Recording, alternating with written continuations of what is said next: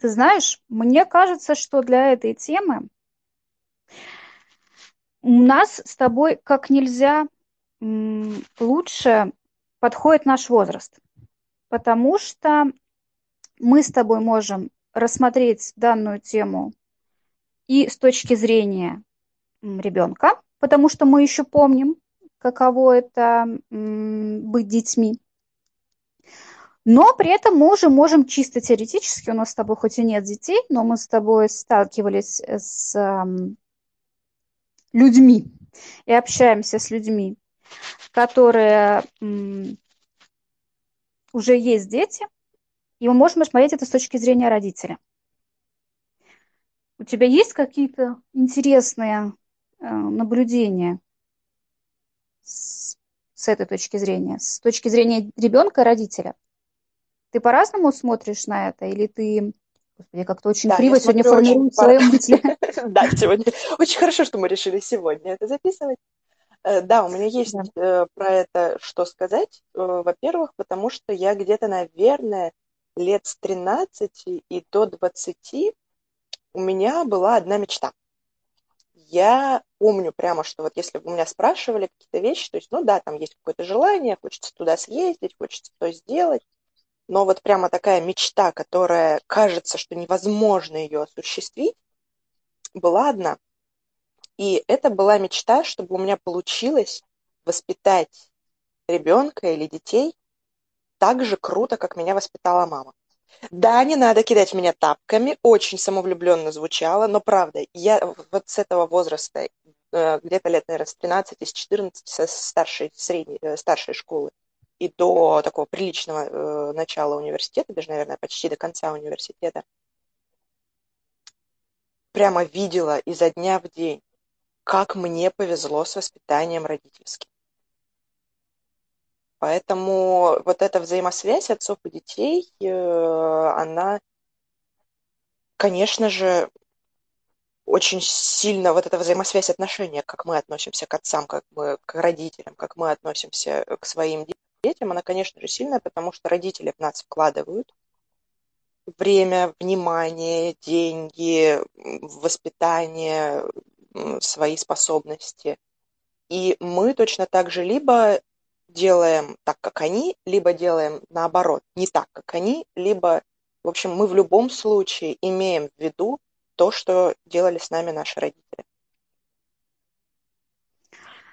Я очень часто сталкиваюсь э, в своей жизни, когда мне что-то кто-то что-либо рассказывает по поводу детско-родительских отношений на своем примере, я сталкиваюсь с абсолютно противоположной позицией. Это очень большая редкость, что тебе так, наверное, повезло с родителями, повезло с мамой, потому что я чаще всего слышу, наоборот, я мечтаю, чтобы я воспитывала детей не так, как меня воспитывали, что я учту все ошибки моих родителей, что я учту эм, все эти недочеты а, и исправлю это на своих детях.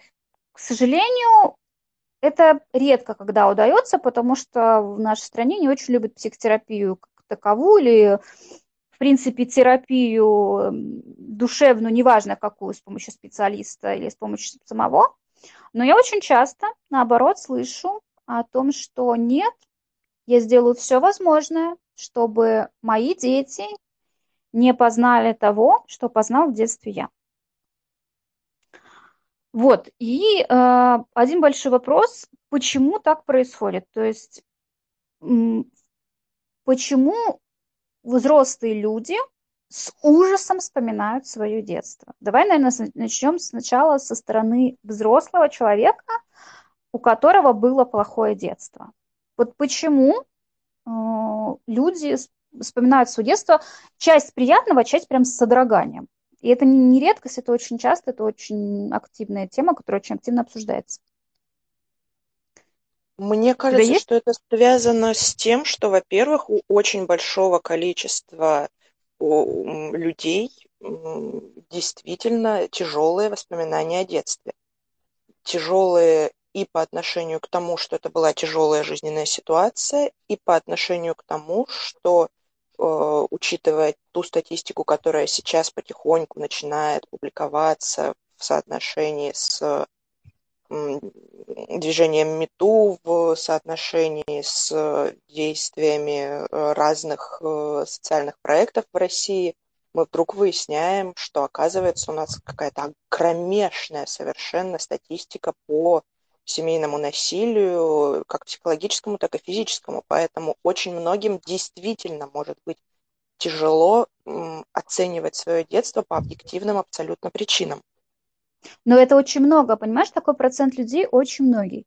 Во-первых, мне кажется, нужно сделать ремарку о том, что м, люди 25, 27, 30, они застали 90-е, это был не самый благополучный период жизни нашей страны, и поэтому у нас очень много так называемых в кавычках однополых семей, это когда воспитывают ребенка мама и бабушка, то есть нет мужского плеча, потому что либо две ситуации, это даже вот я по себе помню, то есть когда я там была в школе, и были какие-то опросы о том, что кто из полной семьи, кто не из полной, из полной семьи, по-моему, у нас было там 2-3 человека, все остальные были, воспитывали мама и бабушка, либо просто мама, потому что либо папу убили, либо папа в тюрьме.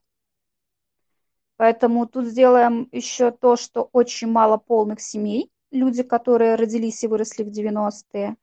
А до этого было не самое благоприятное время, то есть был кризис в стране, не было еды, не было, ну, то есть была еда, но она была ограничена, нужно было стоять дикие очереди, то есть какие-то базовые продукты ты мог купить, но ничего сверху. А, то есть у нас, в принципе, обстановка в нашей стране очень сильно накладывала отпечаток на все российские семьи, наверное, годов 70-х, может быть, даже раньше, потому что там было до этого да, конечно, раньше, время, потому что до этого была война, до этого была другая война, до этого была революция, до этого еще война. Конечно, у нас очень давно, и про это многие психологи семейные говорят, что у нас 20 э, век полностью перемолотил отношения внутри семьи, взаимоотношения с собой э, и вот это понимание глубины своей генетической семьи, потому что мало кто из нас знает что-то про своих родственников дальше тех да. родственников, которых мы видели. А это очень важно. То, знать, откуда ты, знать, кто ты, знать, к, э, к чему принадлежит твоя семья. Это не обязательно это использовать, не обязательно позиционировать себя, что вот э, мы были крестьянами, значит, я останусь на земле. Нет, просто это нужно знать, чтобы тебе было легче жить. Все, вся информация, которая существует в мире, ее всю нужно использовать для себя, для своего более уверенного существования.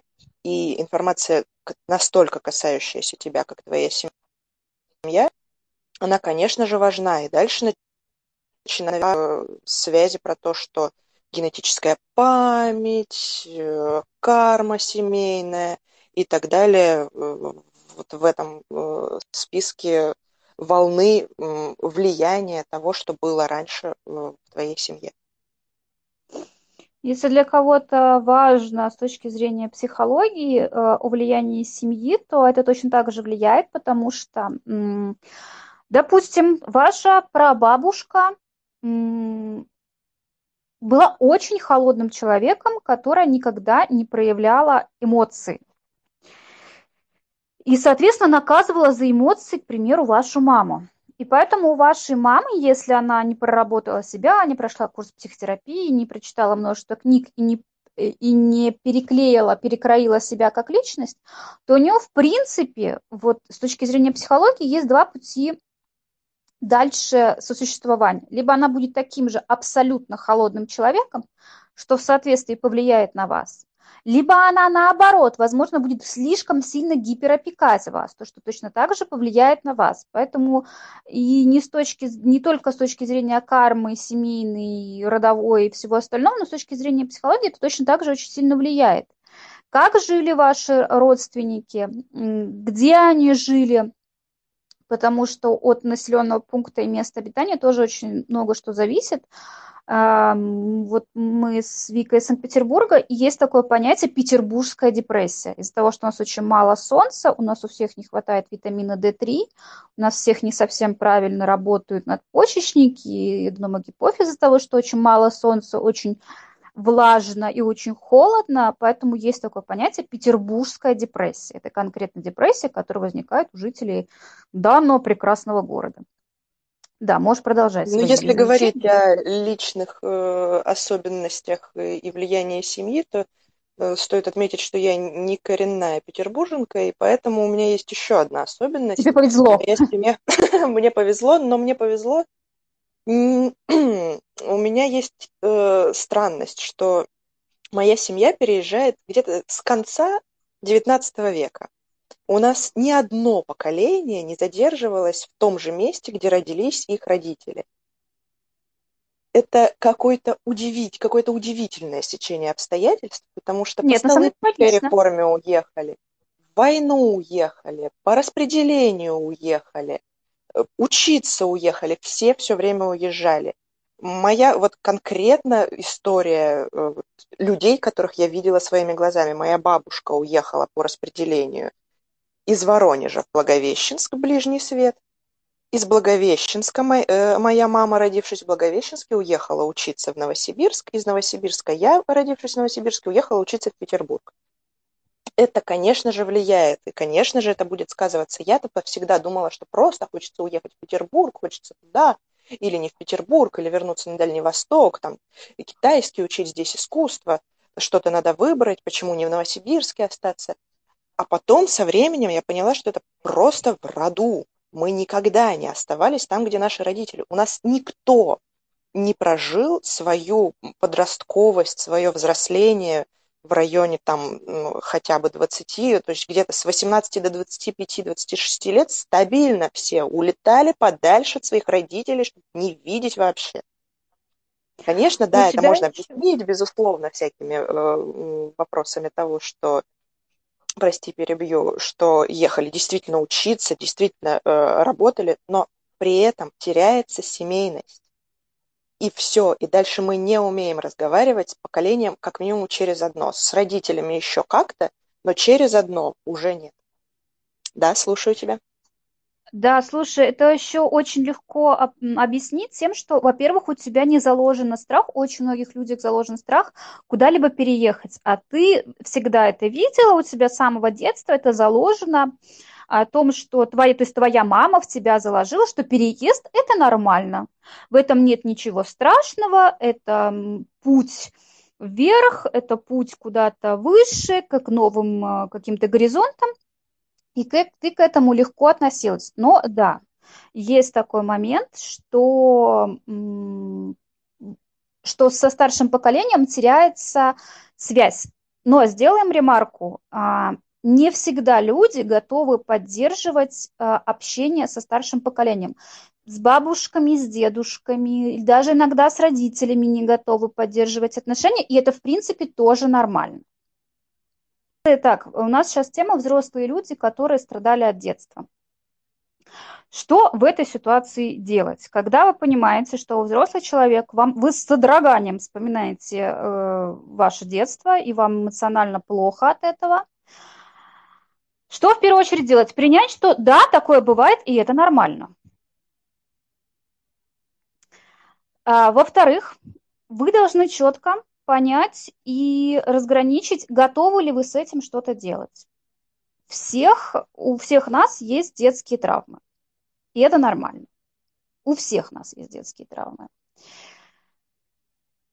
И дальше вы должны понять, что да, детские травмы на вас влияют, но готовы вы ли дальше перерабатывать эти детские травмы, как-то работать над собой, идти дальше – да, готовы ли с этим что-то делать, либо вы пока морально не готовы. Если вы морально не готовы как-то над этим работать, это тоже нормально, потому что это требует сильных эмоциональных, эм, как бы объяснить, эмоционального внедрения в эти проблемы. Вам, да, вовлечение. Вам, скорее всего, может быть очень плохо, вам, скорее всего, может быть очень дурно, вы будете плакать и ненавидеть, и проклинать нас Вика, и говорить, зачем эти две женщины заставили нас в это лезть, потому что мне плохо. У тебя как-то были такие проблемы а, вот в плане того, что ты понимала, что тебе надо на что-то решиться, но эмоциональной сил у тебя не было? Вот именно конкретно в этой теме, что вот ты взрослый человек, ты понимаешь, что у тебя есть какая-то детская травма, тебе нужно ее как-то проработать и решить. И если ты понимала, что ты делала? Я категорически следую мысли, что я должна знать все, Поэтому у меня были очень большие проблемы с доверием очень долго, и я очень долго с удовольствием э, минутка личной информации, стыда перед э, близкими с удовольствием читала все телефоны, до которых могла дотянуться, потому что мне вот чем больше информации о мире, тем лучше. Чем больше информации о моих близких, тем лучше. Чем больше я знаю о себе, тем лучше. Поэтому я не страшилась никаких проблем с тем, что «А, тяжело, что?» Психологические э, разбирательства с собой, все, мы это пройдем, все сделаем, и я с удовольствием везде лезла, все проходила, все тесты проходила, все проработки проходила, всегда участвовала во всех, э, поскольку я все-таки больше в сторону э, не психологического, не научного знания, а духовного, всегда участвовала во всех духовных практиках, до которых могла дотянуться, всегда участвовала конечно же, во многих терапиях, э, до которых могла э, дойти. И тут у меня именно проблемы не лезть, потому что это будет тяжело, не стояло. Мне было тяжело. Я могу вам сказать, как человек не осознал вовремя вот эту самую э, идеальную э, вещь, что не надо лезть, будет тяжело. Э, будет очень тяжело. Если вам психотерапевт говорит, что это будет очень тяжело и подумайте, надо ли это вам, реально Это не подумайте. ваш психотерапевт. Нет, на самом деле это не ваш психотерапевт. Да? Да, Нет, ну потому что любой есть психотерапевт... специалисты, которые говорят, что мы можем это не трогать, а можем трогать. Это твое решение мне казалось. Вот именно это твое решение. Если психотерапевт говорит, ой, ну это будет тяжело, наверное, давай туда не будем лезть, это не твой психотерапевт. Потому что психотерапевт на то он и специалист, на то он и врач, чтобы взять тебя за ручку, вот в эмоциональном смысле и провести тебя вот через эти тернии к звездам. То есть он никогда да, но обычно все-таки он предупреждает, что мы делаем так, как ты хочешь. И вот я да, всегда хотела, случае, да, да, делать, идти вперед. И это было реально трудно. У меня очень сильно, это очень сильно повлияло на мою жизнь. Это очень сильно были очень тяжелые моменты. Было иногда очень неприятно, что действительно я туда полезла.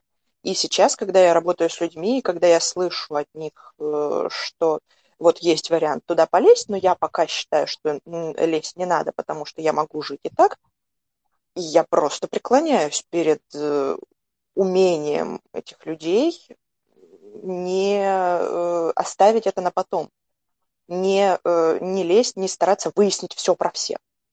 Сейчас я более или менее как-то приближаюсь к тому, чтобы не стремиться выяснить все про себя, про всех и так далее. То есть, какие для себя оставила на будущее, какие-то практики оставила на просто вообще когда-нибудь, что-то э, немножко модерируется финансовым положением, и я к этому учусь относиться легче, и это тоже терапия, и я ее тоже прохожу, и я ее тоже э, этот вопрос я над ним работаю. Поэтому, если у вас э, есть желание, вы туда идете, и вы в какой-то ситуации получаете очень сильные изменения своей жизни, очень сильное взаимодействие со своей психикой, со своей духовностью, потому что точно так же духовные практики, если вы действительно в них участвуете, могут очень круто обернуться.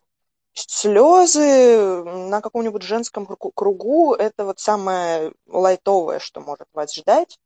А лежать без сил на кровати и не понимать день-ночь сейчас, э, и хочу я спать или я уже проснулась, вот это, в принципе, к этому можно прийти очень легко. С точки зрения психологии, теперь я за науку, вернемся к науке.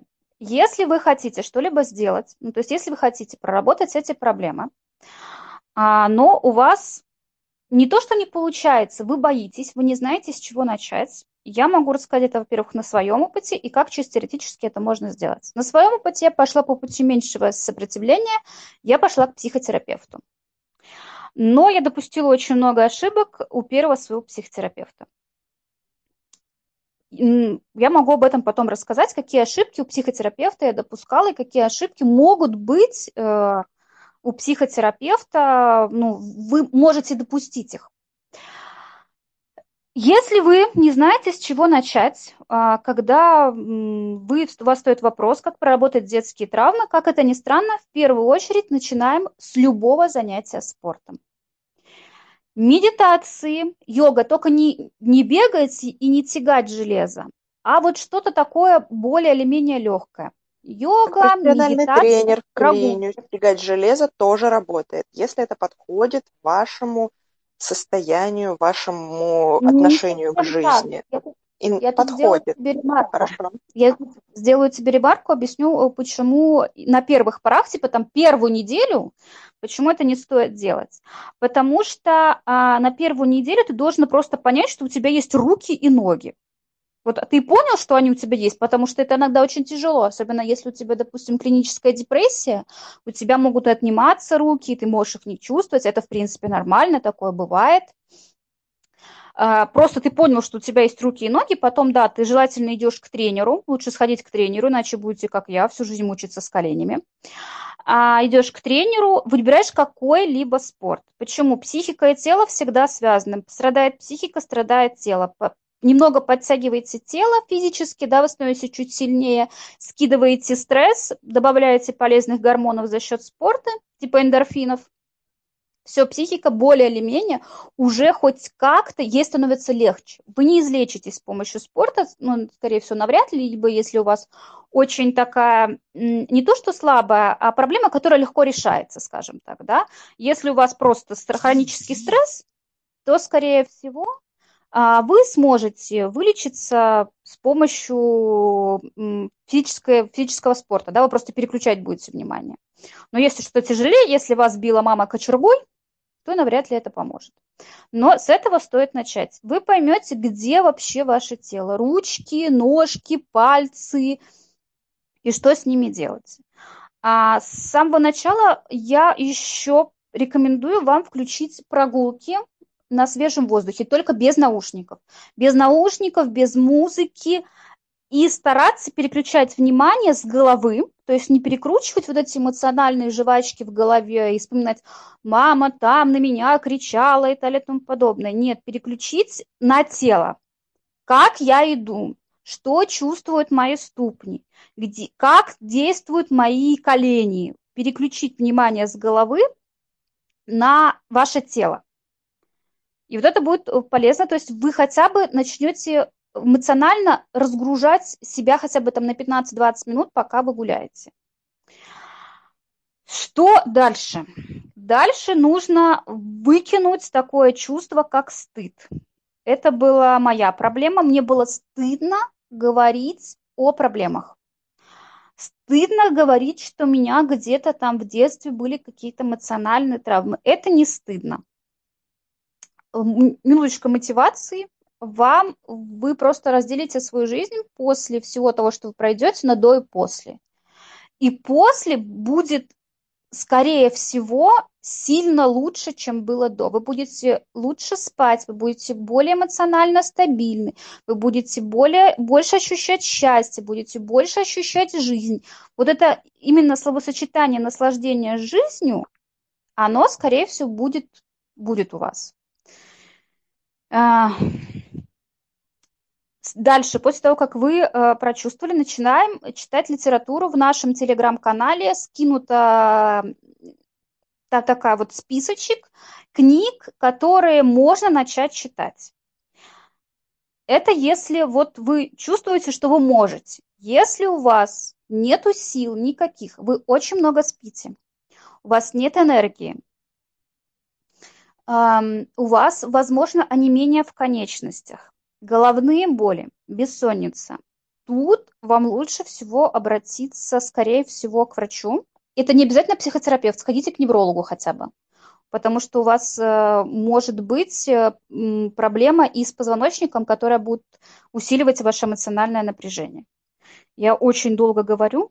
Ты сделаешь какую-нибудь ремарку? Я тебя слушаю, ты прямо как э, сама э, программа, в которой мы пишем. Э, меня тоже тут недавно спросили, вы еще здесь? Я честно нажала кнопочку «Я еще здесь». Мне кажется, что все очень точно. Единственное, что не всегда ты к этому готов. Я помню себя в ситуации, которая потом была диагностирована как невроз. Я я не могла музыку, я не могла ходить без наушников. То есть я могла, да, выйти, забыть наушники, мне от этого было плохо. А если они у меня с собой, то мне просто было неинтересно без наушников. Без музыки, без, без подкаста, без видео в Ютубе, еще чего-то. У меня есть, кстати, рецепт ну, на это. Рассказывай. У меня есть на это рецепт. Так, у меня есть на это рецепт. Э, я его вычитала и опробовала на себе тут совсем недавно. Так что тоже можешь... Записывай. А, когда у человека невроз, а у нас, по-моему, у всех есть уже невроз, а, или когда у вас такое состояние, как описывает Вика, самое правильное, что вы можете сделать, а, это, во-первых, сесть где-то в тихом, спокойном месте и попробовать максимально погрузиться в это состояние. Что вы чувствуете конкретно? Да, вам сначала будет тяжело, потом, когда вы поймете, э, что что вы конкретно чувствуете, какие эмоции вы, испыт, вы испытываете, вам, скорее всего, станет э, легче. То есть мы обычно, когда нам плохо, мы пытаемся от этого состояния убежать. А тут нужно действовать от обратно, в это состояние войти, максимально погрузиться. Депрессию не уйдете, не переживайте, психика работает не так. Э, поэтому, когда у вас такие состояния, сядьте спокойно, а, и погрузитесь в это состояние. Будете плакать, замечательно плачьте. Хотите прям проплакаться, прям плачьте. Единственное, чтобы далеко не уйти в эти слезы, обозначьте себе время, которое вы будете этому посвящать. Вот сейчас, допустим, полчаса я погружаюсь в это состояние и рыдаю. И вот вы заводите будильник, полчаса вы сидите в этом состоянии и рыдаете, либо кричите, можете что-то громить, допустим, рвать бумагу. Все, что, все те эмоции, которые у вас есть, все эти эмоции, которые у вас копятся, все выражаем. Можете писать письмо. Вот эти прям полчаса сидите пишите письмо гневное не, там, маме, отцу, самой себе. Все, что у вас есть, все, что у вас накоплено, выражайте каким-либо способом. Способов тысяча один. Самый популярный, мне кажется, могу точно так же списком в телеграм-канале в нашем написать правильно, то есть как бы в порядке того, что самое легкое до самого тяжелого, там из разряда э, порвать бумажки и там в конце, там, скорее всего, побить что-нибудь, только не кого-нибудь, это не надо так делать, вот что-нибудь, подушку, да, это чем-нибудь, там, взять скалку, побить подушку, ну, то есть в каком-то таком логическом порядке я могу написать такой список, что можно, можно в этой ситуации сделать, в зависимости от эмоций, там, это гнев, это стыд, это грусть, что эмоции могут быть разные. Вот, совет тебе дала. Я, кажется, про него и забыла, о том, что есть у меня такой в закромах Родины совет, который я сама попробовала. Это реально работает. Ну, во всяком случае, на мне. Да, Сделаем ремонт. Ты мне его давала, ты мне его давала, ты мне его давала. Я помню, ты говорила, плачь. Э, я как раз тебе жаловалась, что я смотрю... Вы представляете, я посмотрела драм, наверное, пять подряд. Причем дня, наверное, за три. У меня никогда такого не было, при том, что я вообще человек э, сериалов, веселья, каких-нибудь комедий или хотя бы мелодрам. Это было для меня очень неожиданно, и Оля тогда меня воспитывала, что плачь, плачь, плачь, плачь. Но в результате, правда, я все-таки дошла до психиатра, и это немножко э, из другой стороны решило мои проблемы. Но мы отвлеклись. Мы ушли от родителей и детей.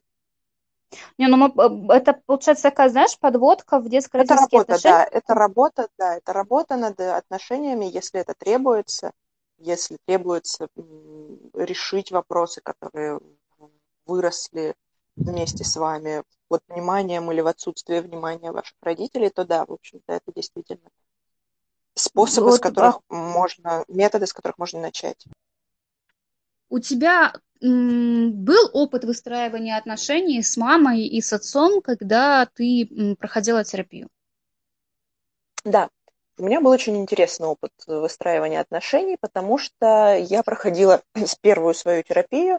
она была очень сильно направлена в копание внутри семьи, внутри прошлого. Это, собственно, была терапия с женщиной, которая занимается всякими родственными отношениями, связью родственных отношений с нынешним положением, при том, что она клинический психолог, у нее очень именно глубокий интерес был к э, детско-родительским отношениям. У нее лет 20 была э, школа молодых матерей, и у нее, собственно, я проходила первую свою терапию, и прелесть э, этого мероприятия была в том, что надо было очень много всего узнавать у родителей.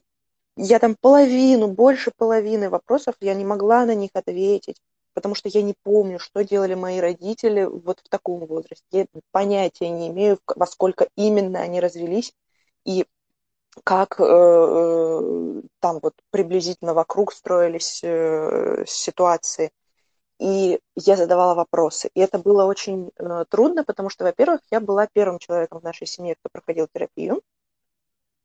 Нужно учитывать, что, в общем, семья у меня достаточно в какой-то степени консервативная, поэтому мысль о том, что э, ты ходишь к психологу, у тебя, наверное, проблема, она, конечно же, всплывала. И мне поэтому нужно было признаться, что я хожу на терапию, и мне нужны от вас ответы. Поэтому, в общем, это было э, два, э, две задачи. Во-первых, нужно было признаться, во-вторых, нужно было задать вопросы, о которых ты никогда не говорила, и вдруг случается совершенно вдруг у тебя возникают вопросы, потому что они не у тебя возникают, но они тебе заданы, и тебе нужно на них ответить а, и ты их задаешь родителям, в общем, никогда раньше такого, э, таких разговоров не было. Я никогда не спрашивала, почему мои родители поженились. Мне казалось, что поженились и поженились. Это, в общем-то, ответ на вопрос. Поженились, значит, то-то, то-то, то-то. А тут меня конкретно спрашивают, из каких соображений мои родители поженились, и мне нужно дать конкретный ответ их, не как я это воспринимаю, а из-за чего действительно это было. И я иду к родителям и выясняю это. То есть приходят, мне было 19, 20, 20 или даже уже 21. Я звоню маме и начинаю у нее спрашивать, мамочка, а почему ты э, вышла замуж за папу? И начинаю слышать для себя совершенно удивительные новые э, открытия. Во-первых, причины, почему можно выйти замуж. Во-вторых, э, я, я, например, не думала, что мои родители по таким причинам женились. Это, конечно, спокойнее, чем у тебя, но, в общем, тоже интересные варианты. Мне мама тогда сказала, была весна, и очень хотелось, нет, как-то, в общем, как-то, в общем, была такая хорошая погода,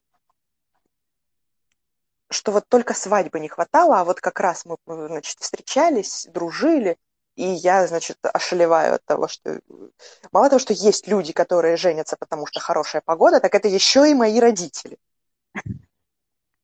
Поэтому, да, у меня был очень... Да.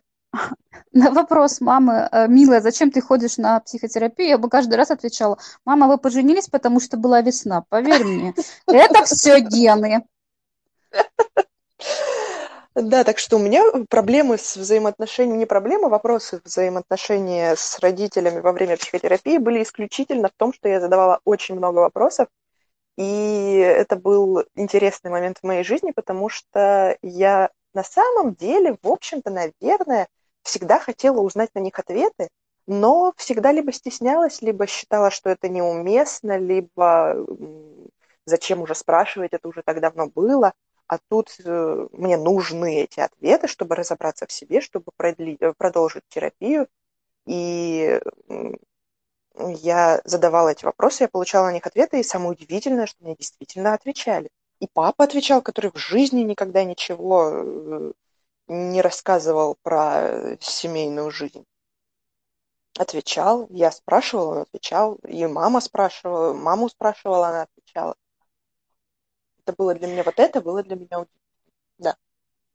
А, можем подвести какой-то итог, что, во-первых, не стоит бояться задавать вопросы родителям, только, во-первых, Понимаете, то есть вопросы, скорее всего, которые вы будете задавать, они должны звучать э, не с... Э, это, наверное, плохое слово, но лучше я не могу подобраться. Не с наездом, почему ты меня била, почему так вела, а, а вопросы из разряда, почему вы поженились, а, почему, если развелись родители, почему вы развелись, а как вы жили, а вот как у вас строился семейный бюджет. То есть вы этими вопросами тем самым а, поймете, то есть почему вы действуете так или иначе. К примеру, ваши родители, они откладывали все деньги, которые были лишние и которые были не лишние, до копейки на черный день.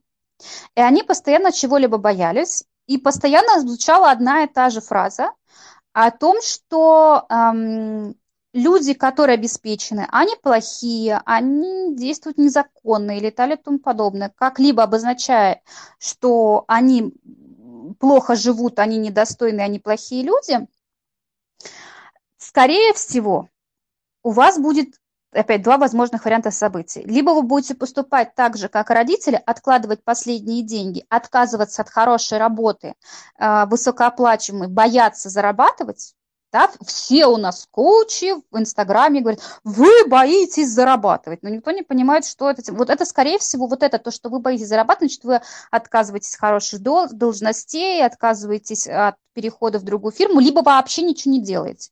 То есть у вас э, все плохо в финансовой жизни, да, финанс, с финансовой стороны жизни, но вы при этом ничего не делаете. Ничего не делать – это тоже выбор. За всем стоит выбор. Ничего не делать – это тоже выбор. Если вы ничего не делаете, это точно так же выбрали вы. А, и вы можете пойти, точно второй вариант развития событий, это вы можете пойти от обратного, быть э, трудоголиком, а, проводить на работе там 12, 14, 16 часов э, в сутки, э, никакой личной жизни, вы устали, вы уже будете перегорать, скорее всего, через какой-то период времени. То есть вы можете пойти точно так же двумя путями. Но изначально к чему, от чего, то есть от чего это пошло? От того, что ваши родители откладывали все деньги на черный день, и всегда вам говорили о том, что обеспеченные люди – это плохие люди. Вот, поэтому задавайте эти вопросы и никогда не стесняйтесь, только не задавайте вопрос, почему ты откладывала все деньги на черный день. Скажи, э, задайте вопрос, э, как вы, мама как то относилась к финансам. И дальше, скорее всего, мама начнет что-то отвечать, и вы будете задавать наводящие вопросы. Там, а почему ты вот откладывала эти деньги? А почему ты переживала? Я прям, вот во мне может сыграть ванга, 99% ваша мама ответит, что было голодно, есть было нечего, и она боялась, что вы не выживете, поэтому откладывала деньги на черный день. Это очень присуще людям, которые провели молодость э, в 90-е. И кто вот растил детей в 90-е. Да, продолжай дальше. Я сделала такую небольшую Я хочу ремарку. сделать ну, в общем, ты правильно подытожила идею. Я хочу сделать единственную ремарку, что действительно нужно, во-первых, честно с собой в первую очередь договоритесь, и после этого задавайте вопрос. Именно вы спрашиваете, вы не наезжаете, вы не выясняете, вы не при, вы, вы издаете претензии, вы не занимаетесь пассивной агрессией, вы интересуетесь если ваша задача унизить человека или показать, что вот, а ты была не права, ты был не прав, с таким вопросом подходить не надо. С таким настроением, с таким вопросом. Это не поможет ни вашей терапии, ни взаимоотношению с родителями, ни родителям, ничему. Поэтому, если вы готовы спокойно задать вопрос, это да, это с удовольствием. Можете да? заранее выписать эти вопросы на бумагу. То есть э, спросите вот э, какие-то базовые вопросы, это почему вы поженились, отношение к финансам, отношение к работе. Если мама не работала, то мама, ты выбрала путь домохозяйки, а почему ты так поступила? Ну, то есть папа достаточно зарабатывал. Эти вопросы, тебя... скорее всего, эти все вопросы будут более или менее исходить из вашей терапии. Это будут вопросы, которые вам уже заданы. Тем более с Либо если вы сами... терапии какой-то более или менее э, коллегиальной, когда, например, мы проходим терапию марафоном вместе с прямым отзывом, с прямым взаимодействием с психотерапевтом, то там обычно прямо рассылкой выходят эти вопросы. И да, я сейчас говорю про более бюджетный вариант. Да, я сейчас говорю не про терапию лично друг с другом кабинете, потому что там, конечно же, вам никто вопрос списком давать не будет. Но если вы участвуете в марафоне, которому вы доверяете, с психотерапевтом, которому вы доверяете, с его личной помощью, то, скорее всего, у вас будет более или менее список вопросов. На какие-то вы можете ответить сами, на какие-то вам нужно спрашивать у родителей, и вы вот их так и задаваете спокойно, а не с требованием ответить, и вот обязательно быть а... честным и правдивым. Если да. вы делаете это все сами, все-таки некоторые люди делают это без психотерапевта, даже без марафона, не всегда есть финансы, не всегда есть, не все люди даже знают, куда пойти, то есть к кому можно обратиться, где можно найти этот марафон, который более или менее идет адекватный психотерапевт, а не просто девочка с соседнего дома то это базовые вопросы, которые прям можете записать, либо в Телеграме все будет. Это почему вы поженились, как родители встретились, отношения к финансам, отношения к работе, отношения к детям в принципе, не к вам конкретно, а к детям. Это э, не такая, немного не то, если будете спрашивать конкретно про себя, а просто конкретно о детям. Если родители развелись, почему они развелись? Это вот э, то, что базово. Может быть, еще отношение к религии либо если вы там не знаете, либо если вообще это как-то как не обсуждается в вашей семье, или там вроде как-то мама куда-то входит в церковь, но не факт, вот отношение к религии. Это точно так же может вам много Религию что вообще понять. очень интересно обсуждать, разговаривать с родителями, многое всего выясняется, и когда, особенно когда вы уже взрослый человек, когда вам не нужно прививать какие-то взгляды, а когда вы можете спокойно поговорить и выяснить, что именно для э, родителей религия или что именно для них ее отсутствие. Это, в общем, такой интересный разговор, и я вам гарантирую очень интересный вечер, если вы честно, спокойно сядете и будете обсуждать этот вопрос с родителями. Если вы в период вопроса или в обсуждении этих вопросов начинаете злиться, что-то в этой ситуации делать. В этой ситуации встаем, уходим, умываемся. Встаем, говорим, мама, давай мы попьем, или там, папа, давай мы попьем чай, и начинаете делать чай.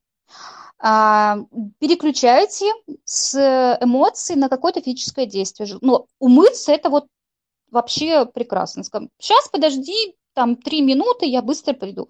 Идете, умываетесь холодной водой, можете э, немного там поплакать в ванной, если вам это надо, и дальше спокойно идете, продолжаете разговор. Если вас вот уже совсем подходит это все к горлу, если вы уже не можете, значит, прерываете разговор, продолжите разговор в следующий день. Потому что сорваться на крик это будет не очень разумно, потому что в следующий раз с родителями будет тогда тяжелее возвращаться к этому разговору. Поэтому, если чувствуете, то заводитесь, просто уходите физически с этого, там, с кухни или с этой комнаты, идете умываетесь, приходите в себя, продолжаете. Не можете продолжать, говоришь, замечательно, мама, там, не знаю, дела, кошка рожает у соседки, ну, вы можете что-нибудь придумать, я думаю, все взрослые люди, и просто переносите этот разговор на другой день. Поэтому никогда не срываемся, это может быть плохо закончиться. Для вас, в первую очередь, эмоционально это плохо закончится.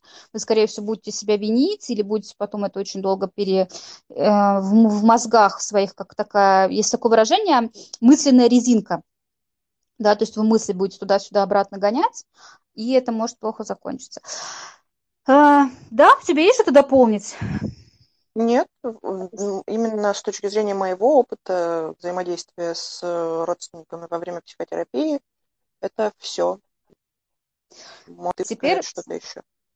Да, я, у, меня, у меня был абсолютно немного, абсолютно другой опыт. Uh, у меня было две большие психотерапии.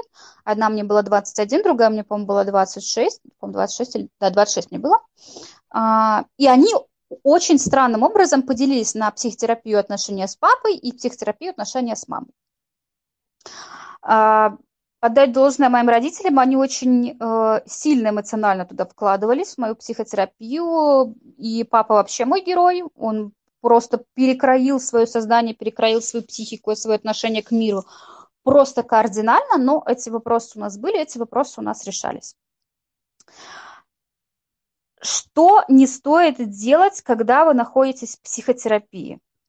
бежать и кричать и спрашивать, мама или папа, зачем ты, к примеру, меня бил? Или, к примеру, зачем ты на меня кричал? Или почему ты поступал так? Вы не получите ответа на вопросы. Либо это будет скандал, который не придет ни к чему хорошему. Нет, если вы хотите под скандале, то вперед. Не мне вас ограничивать. Если ваши отношения с родителями скандал, это ну, это то, что дает вам эмоциональную разрядку, и при этом у вас также остаются хорошие отношения с родителями, вперед вообще, не, не слушайте меня. А если вам эмоционально после скандалов плохо, не спрашивайте у родителей. Очень часто родители будут отвечать, что ты выдумываешь, я этого не было, я этого не помню. Почему так происходит? Если, может быть, из того, что вы поймете, почему так происходит, вам может быть проще. Для родителя а, дети всегда важны, неважно какой родитель, даже если он социопат. Для него дети важны, потому что дети это обычно родители, то есть родительский мозг э, воспринимает детей как продолжение самих себя. Поэтому детей э, своих большинство родителей любит, а те, кто не любит, они для них как-то эмоционально важны. Даже если мама, вам кажется, что мама вообще никак эмоционально не вовлечена, скорее всего, это не совсем так. Даже если мама вас как-то унижала или тому подобное, она, скорее всего, токсичный человек, э, и все в этом духе, но эм, а в вас, как в ребенке, она, скорее всего, все равно эмоционально как-то с вами завязана. Э, и для многих родителей, не всех, эм, сделаем такую ремарку, что не для всех родителей бывают совсем чудовищные случаи, их тоже будем помнить. А, но для ваших родителей эмоционально и физически понять что они не справились со своим родительством, это катастрофа. Э, если у кого есть дети, те меня поймут. У кого нет детей, просто примите это как, э, поверьте мне на слово. То есть прийти, и если ваш ребенок приходит и говорит о том, что вот зачем ты делала вот так-то, вот так-то, вот так-то, вот так-то, тем самым говорят, что ты не справился с ролью родителя, для них это катастрофа. И Э, ваши родители точно так же люди. Удивительно, но точно так же, они точно так же люди, они точно так же чувствуют. Хотя не всегда это так кажется. Иногда кажется, что это вообще какие-то пришельцы. их психика точно так же будет, как и ваша, обходить моменты очень сильного стресса. Это всегда так. Это психика в любом случае так работает. Они будут обходить эти моменты сильного стресса. И либо они на самом деле не помнят эти моменты, да не на самом деле не помнят, потому что они прекрасно и понимают, ну, то есть их психологическая составляющая прекрасно понимают, что они творили какой-то беспредел, э, либо они будут от этого открещиваться, пытаться это забыть, как-либо. Нет, этого не было, нет, такого не может быть. И они это будут делать искренне. Поэтому это бесполезно. Кроме э, приходить говорить, почему ты так поступил, это бесполезно. То есть единственное, что вы можете сделать, это проработать это внутри себя. Вы не можете заставить свою маму или своего отца точно так же помогать вам в психотерапии. Вы не можете заставить другого человека что-либо делать против его воли. Но сами проработать это в себе вы можете. И тут есть уже очень много вариантов всяких раз событий. Есть, эм, допустим, гештальт-терапевты, да, которые будут это закрывать э, тем, что вы будете очень подробно, эмоционально рассказывать каждый, э, каждый, допустим, удар, каждое громкое слово. То есть вы будете эту ситуацию как бы раскладывать вот на молекулы и проговаривать это.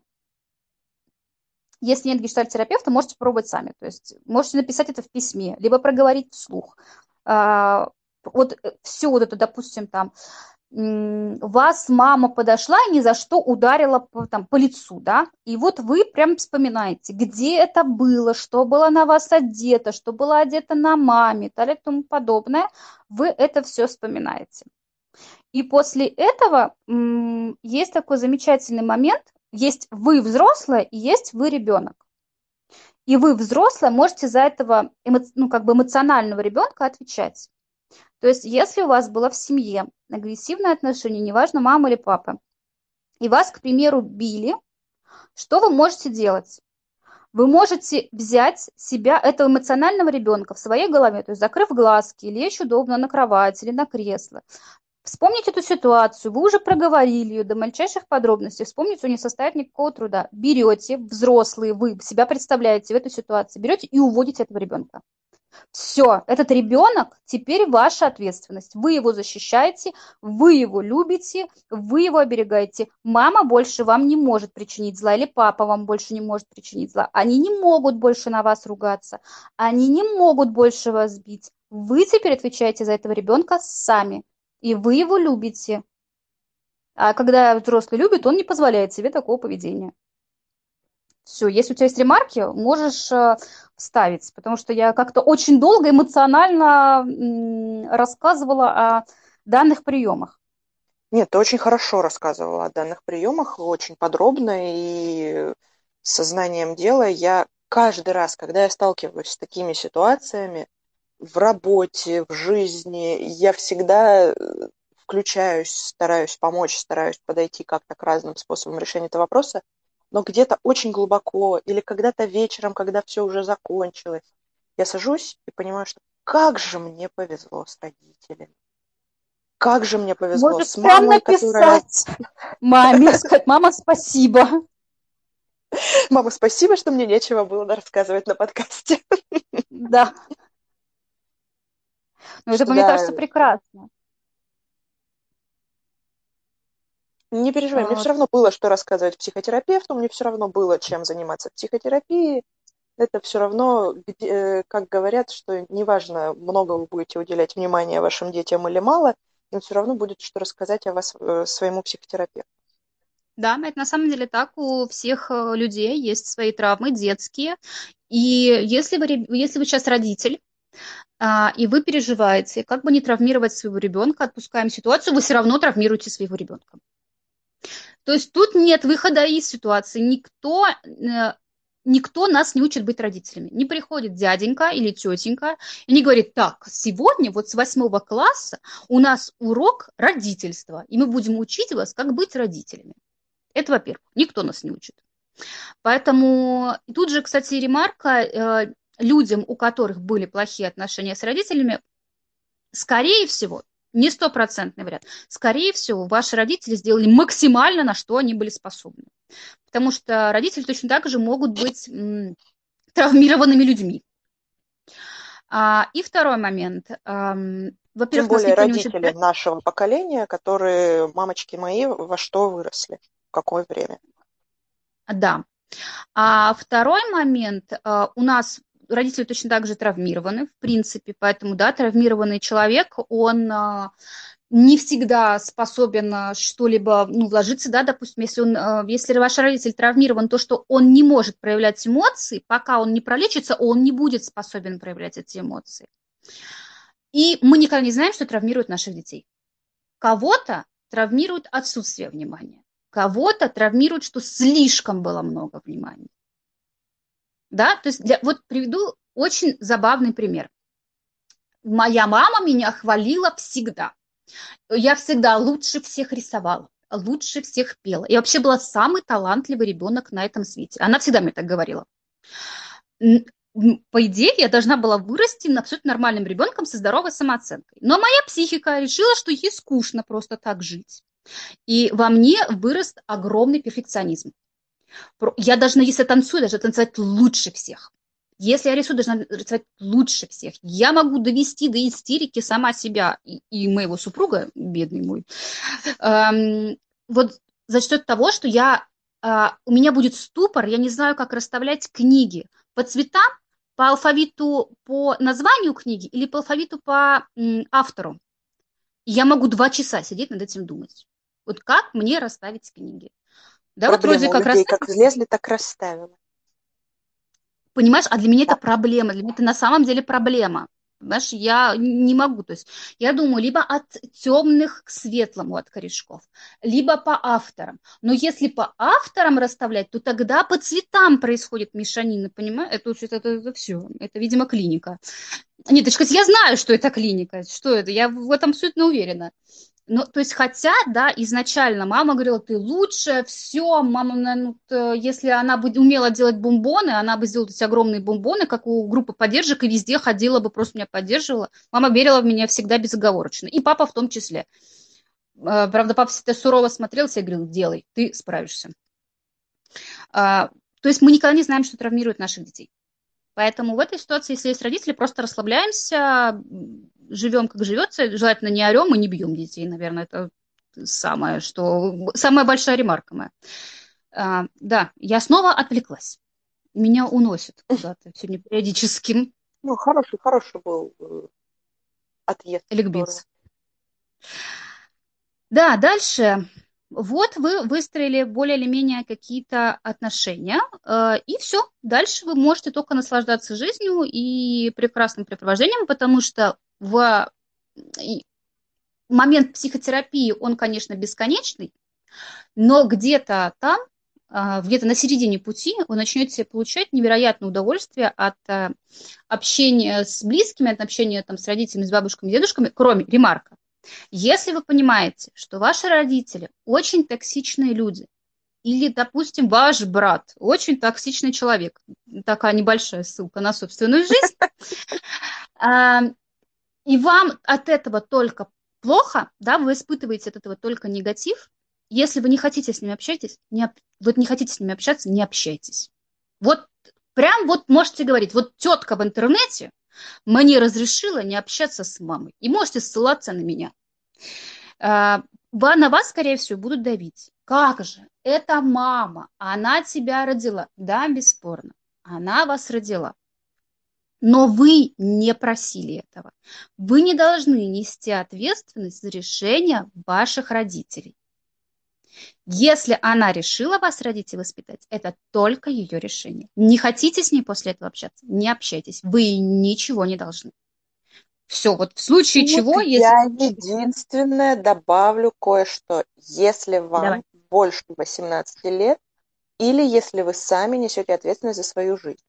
Если да. вам 16 лет, вы живете с мамой, едите из холодильника, учитесь в платной школе, и вдруг решили, что вы не просили, чтобы вас рожали, задумайтесь и поймите, что если вы позиционируете себя как самостоятельную личность, которая не просила, чтобы ее рожали, и теперь вы живете свою жизнь, то вам нужно быть готовым к тому, что вы должны будете эту свою жизнь сами себе и обеспечить.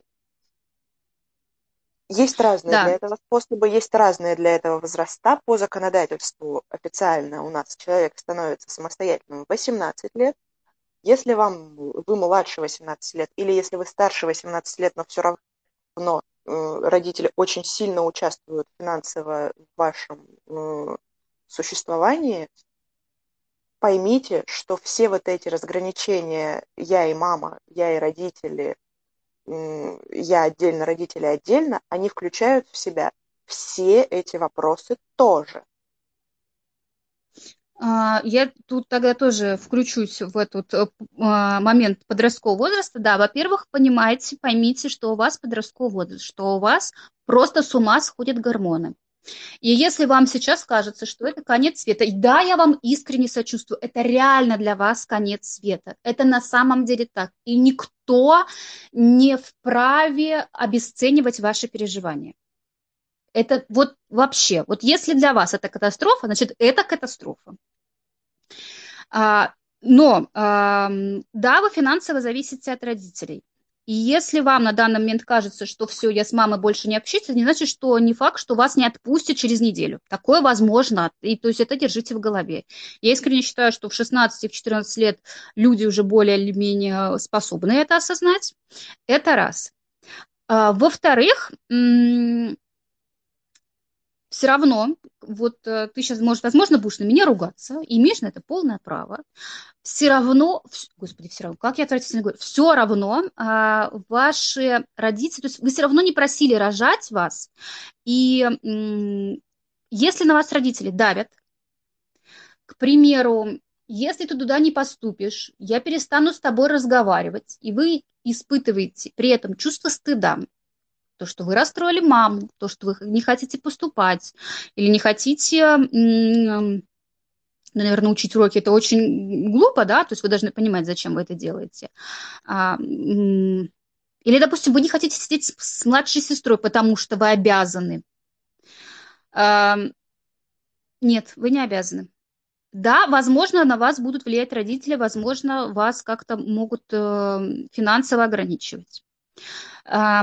Вы, скорее всего, вам придется это делать, потому что вы находитесь на одной территории, но вот эти чувства, стыд, какую-то злость по отношению к себе, какое-то эмоциональное, вот эмоционально негативные эмоции по отношению к себе, вы их гоните.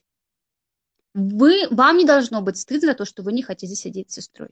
Вам не должно быть стыдно, что вы расстраиваете маму из-за того, что вы поступаете вот этот университет, а не тот. Потому что когда вы поступаете в университет, не знаю, либо мне так повезло, либо всем так повезло. Мне было, мне было 17. Вик, тебе сколько было, кстати, когда ты поступала?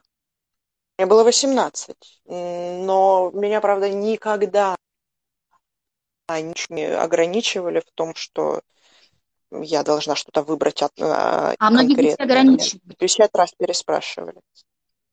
Нет, а многих детей... У меня был папа. Мой папа мой рыцарь в сияющих доспехах. А, когда мама только спросила, милая, может быть, ты рассмотришь этот вариант, папа грозно ударил кулаком а, по столу и сказал один раз фразу с таким выражением лица, что больше никто об этом никогда не спрашивал. Она будет делать то, что она хочет. Она будет поступать туда, куда она хочет. Блин, если бы можно было моего папу клонировать, я бы, наверное, клонировала и каждому ребенку бы отправила моего папу. Вот, мне в этом плане повезло. Но если вам не повезло, если на вас давят мама и папа, а, во-первых, вы можете поступать не в этот же год. И, о боже, сейчас я скажу ужасную вещь, вы можете год пропустить. Да, и, ну, если вы мальчик, то у вас, скорее всего, грозит армия, но там уже по-другому нужно разбираться, то есть если точно так же вы хотите, может быть, в армии отслужить сначала, а потом пойти поступать. Ремарка, если вы отслужите в армии, у вас очень многие специальности откроются, и вам будет легче поступить на многие специальности с военным билетом.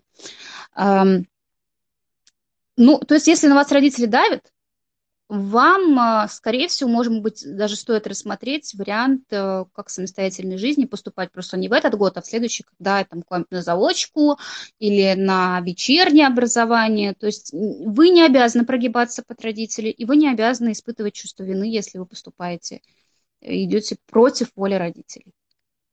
Но Жизнь только ваша. Сначала нужно попробовать поговорить опять же, не требовать, не объяснять, не разговаривать вот этими штампованными фразами «я не просил, чтобы меня рожали». Не, Или ты испортишь э, мне жизнь. Да, не строить из себя вот этих научных... Это, это ужасно. Я работаю с детьми, это кошмар иногда, как они выражаются. Как вы можете сформулировать фразу полностью состоящую из штампов, э, мемов и да, я человек, который говорит мемы через Е, мемов и э, чего еще и цитат ВКонтакте, но, пожалуйста, говорите вот в этой ситуации хотя бы попробуйте говорить с родителями своим языком настоящим, своими фразами, своими мыслями. Да, я бы хотел, мне бы хотелось, чтобы было так. Если вам вот горько от этого... Сначала надо попробовать поговорить.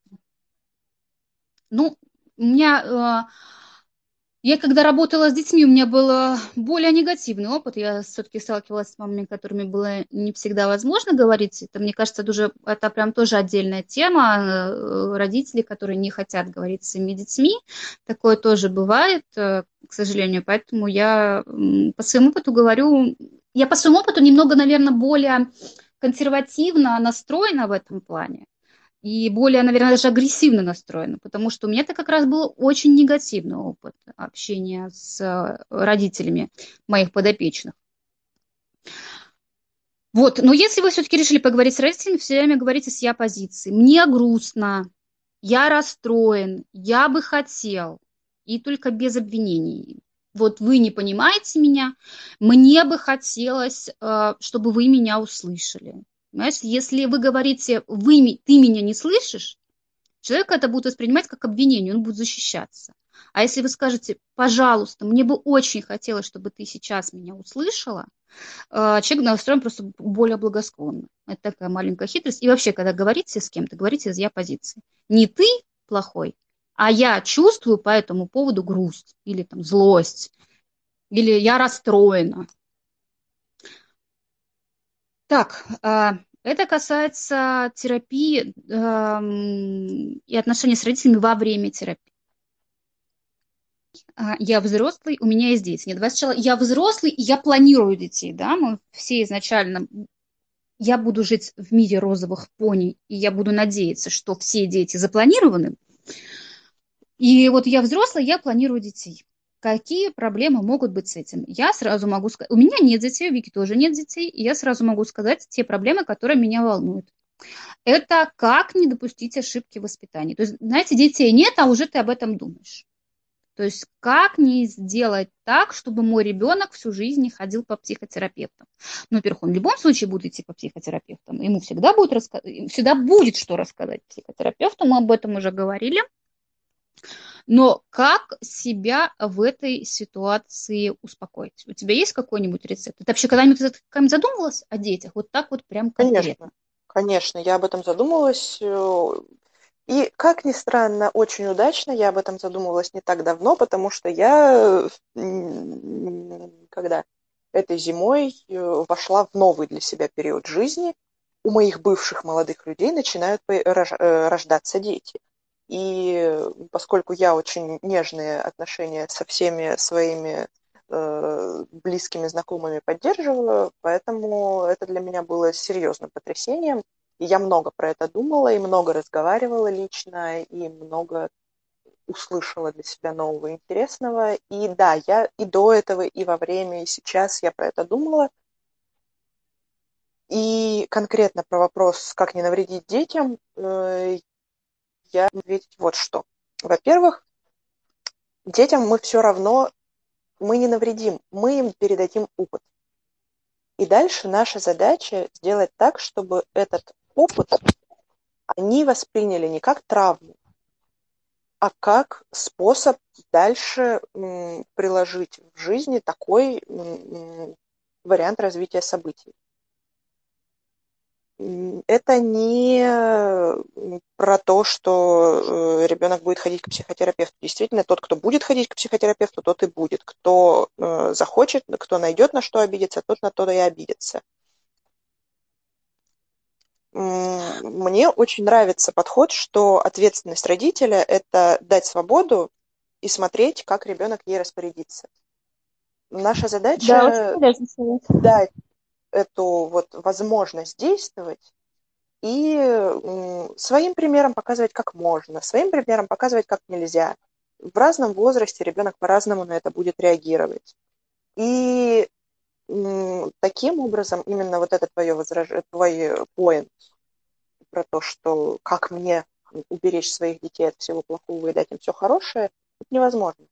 Э, и это не нужно, потому что детям нужно получить плохой опыт, детям нужно получить э, столкновение с тяжелыми ситуациями, и не нужно этого бояться, не нужно от этого закрываться, не нужно спасать детей, как не нужно спасать мальчиков все время, чтобы потому что вот он маленький мальчик, э, как же ему, значит, э, уж допустить, чтобы что-то было плохо? Нет, если он будет справляться со всем, что плохо, он вырастет сильным, духовно, физически и психически. Также и девочки. Не надо ее, розовую принцессу Барби, защищать, э, прятать в замке. Она должна уметь взаимодействовать с окружением, она должна уметь взаимодействовать с природой, с жизнью, с городом, с людьми, со собой. И с этим нужно просто помочь справиться. А, я думаю, вообще, я. Да, я ты ответила. Вообще, в точке, с точки зрения, когда детей планируется, а, нужно, как это ни странно звучит, нужно быть проще. Нужно очень сильно и науч... Нет, нужно научиться отпускать ситуации. Потому что при планировании детей, даже при самом начале планирования э, беременности, у многих людей и многих э, пар могут возникнуть эм, трудности с тем, что даже забеременеть, потому что настолько, примеру, женщина этого хочет или мужчина этого хочет, что они настолько зациклены на этом, что у них даже может не получаться. И если вы когда-нибудь пойдете с этой проблемой к гинекологу, хороший гинеколог в первую очередь вам посоветует съездить отдохнуть. То есть переключиться с этой ситуации. Потому что даже уже на фоне планирования беременности могут возникать такие трудности.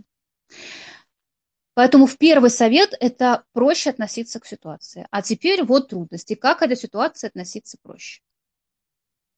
У тебя есть какой-нибудь а, рецепт, как относиться проще к ситуации. Я-то прекрасно знаю, как мы с тобой относимся. У нас, у нас с Викой прекрасное в этом моменте осознание, что будет так, как должно быть. Вот именно эта поговорка «все, что не делается, все к лучшему» в нашей жизни возведена в какой-то культ, скажем так. Да, да поэтому... Есть... У тебя есть совет какой-нибудь, как к этому действовать? То, как планировать э, детей – беременность и будущее, я буду на разные лады говорить, что как должно быть, так оно и будет. Э, не нужно бояться, и для этого нужно относиться вообще по жизни, нужно относиться к событиям, которые с вами случаются, не как к чему-то плохому. Астрология нормальная, ведическая, настоящая астрология считает, что нет плохих планет, нет плохих событий, нет плохого стечения обстоятельств есть наше к нему отношение. Все, даже этот страшный Марс, даже страшный ретроградный Меркурий, они, да, запутывают ситуацию, но если вы относитесь к жизни с точки зрения опыта, а не с точки зрения плохого переживания, вам будет гораздо легче. Я ребенок, которого возили с раннего детства. Я свое трехлетие встречала за границей причем это было до 2000 э, года, то есть тогда вообще самолеты очень редко над головой летали, и если это были не военные. И, и мне очень повезло, что моя мама абсолютно спокойно к этому относилась. Ребенок, он мне не мешает. Э, взяли, поехали. На поезде грудной ребенок, маленький ребенок, вообще без проблем, едем. На самолете с пересадкой в Нью-Йорке, да без проблем, едем в экспедицию шишки собирать на Алтае. Взяли, поехали. Если ходит, ходит. Если не ходит, лежит, спит. На дачу, куда угодно. Меня возили везде, и мне привили это отношение к тому, что дети не мешают. И я его транслирую изо всех сил на всех своих друзей, на всех своих подопечных, на всех, кто рядом со мной. Дети жизни не мешают. В этом плане у меня от моей мамы, наверное, прилетит совет в том, что она, когда вот заходит разговор на тему э, детей, и когда кто-то планирует детей и опасается о том, что дети помешают жизни, а, она вся говорит о том, что дети не помешают жизни, они ее дополнят. И плюс ко всему у вас появится возможность пережить одни и те же эмоции второй раз. Второй раз в первый класс, второй раз первая влюбленность, второй раз первая двойка. И когда ты уже взрослый, эти эмоции, они наполняют.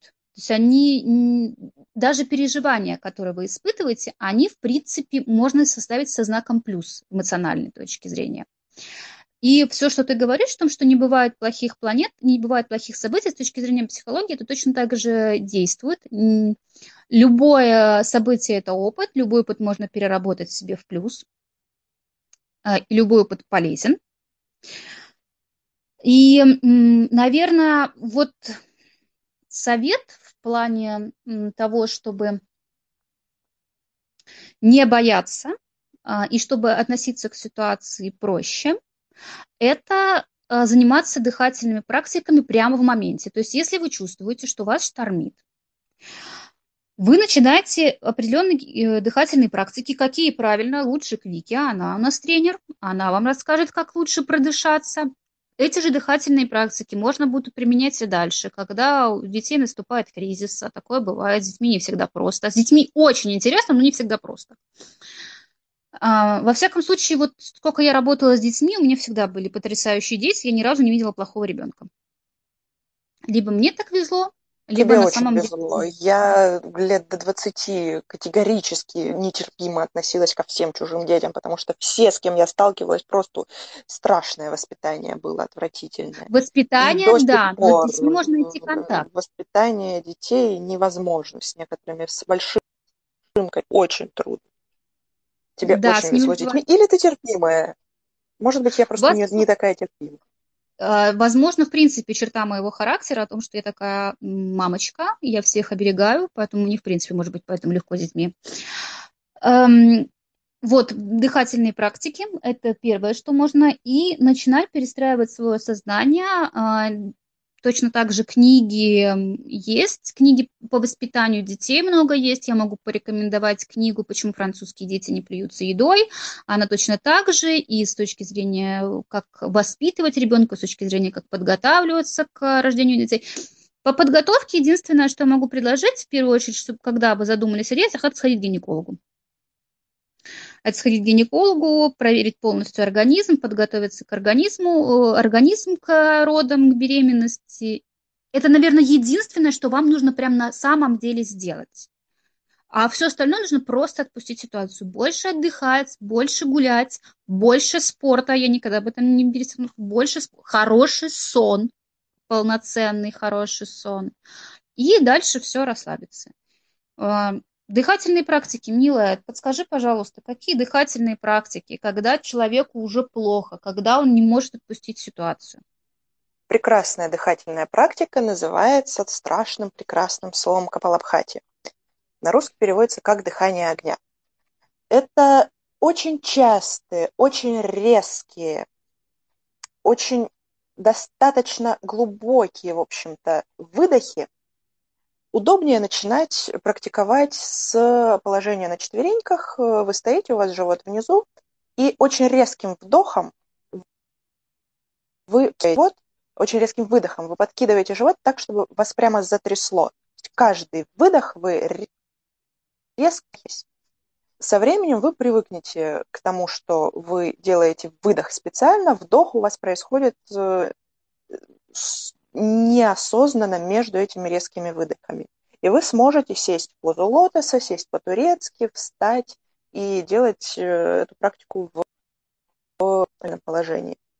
Нужно потихоньку увеличивать количество раз. Поначалу у вас может не получаться даже три, потому что вы будете подряд делать выдохи, но не сможете уместить туда вот этот неосознанный вдох учитесь, находите, э, специально расслабляете живот, то есть вы напрягаете живот именно на выдох, на э, подкидывание всего своего тела, организма вверх на выдохе и расслабляете живот, отпускаете мышцы на вдохе. За счет этого у вас начнет проходить внутрь легких. Со временем вы дойдете до 15 раз. Какое, несколько дней вы делаете по 15 раз. Идеально, когда вы сможете делать 100 раз без остановки. В принципе, после 50 э, вы уже заметите, что там большой разницы нет, потому что у вас уже настроилась вот эта взаимозаменяемая вдох-выдох, у вас уже настроилась э, и привык живот вовремя успевать расслабляться между э, глубоким резким выдохом и в процессе вот этого легкого, спокойного, простого вдоха, и где-то после 50 уже будет э, неважно дальше сколько. Это э, дыхание из йоги, оно используется а, во многих э, практиках европейских, во многих практиках азиатских, во многих практиках медицинских, ЛФК, во многих практиках взаимодействия с беременными, с рожающими, с родившими, с нервными, с истериками, с психологическими э, проблемами, с э, неврозами, с трудностями речевыми и так далее. Это способ э, наполнить кровь кислородом и ускорить кровообращение в организме.